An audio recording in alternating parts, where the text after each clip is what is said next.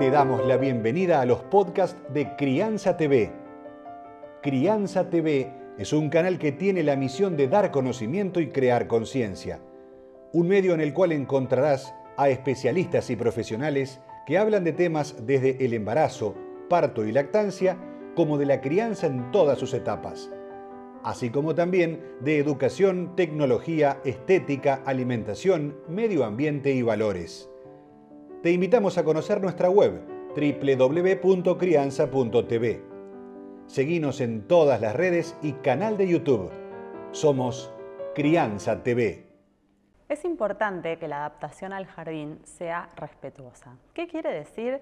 Que tenga en cuenta las necesidades y las características de los niños y de las niñas.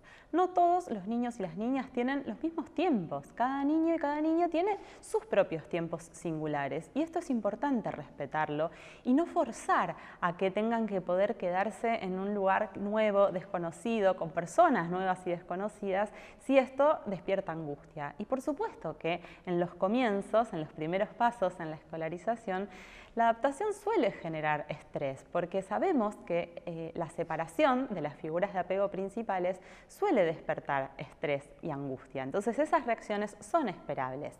¿Qué se necesita para que un niño o una niña se pueda quedar en el jardín y estar bien? Necesita construir un vínculo con esas personas que lo van a cuidar cuando mamá y papá no estén.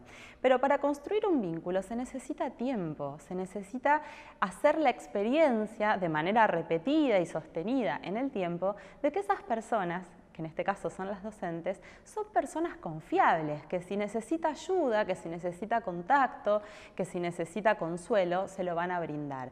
Entonces, esto solamente se puede aprender a partir de la experiencia, con lo cual no es recomendable pautar un tiempo de adaptación de antemano, sino que lo, lo recomendable para una adaptación respetuosa es poder tener en cuenta los tiempos singulares e ir viendo cómo se va construyendo esa adaptación.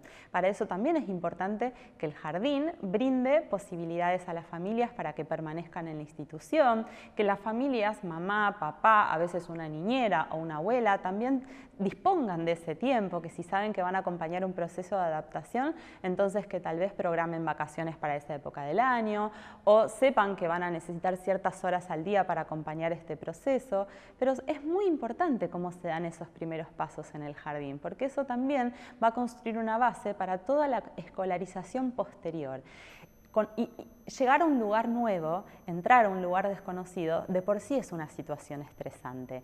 Y el estrés activa las conductas de apego, que, que son aquellas que buscan establecer contacto y cercanía con las figuras de apego, o sea, con mamá y papá en general.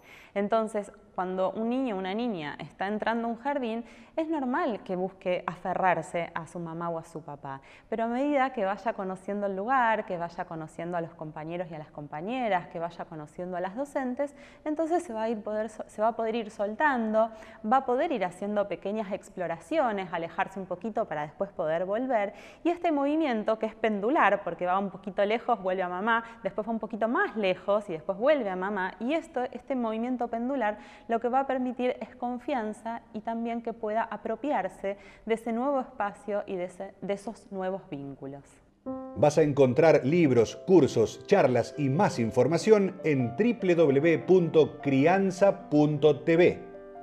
Recordá, somos Crianza TV, donde todos los temas tienen su lugar.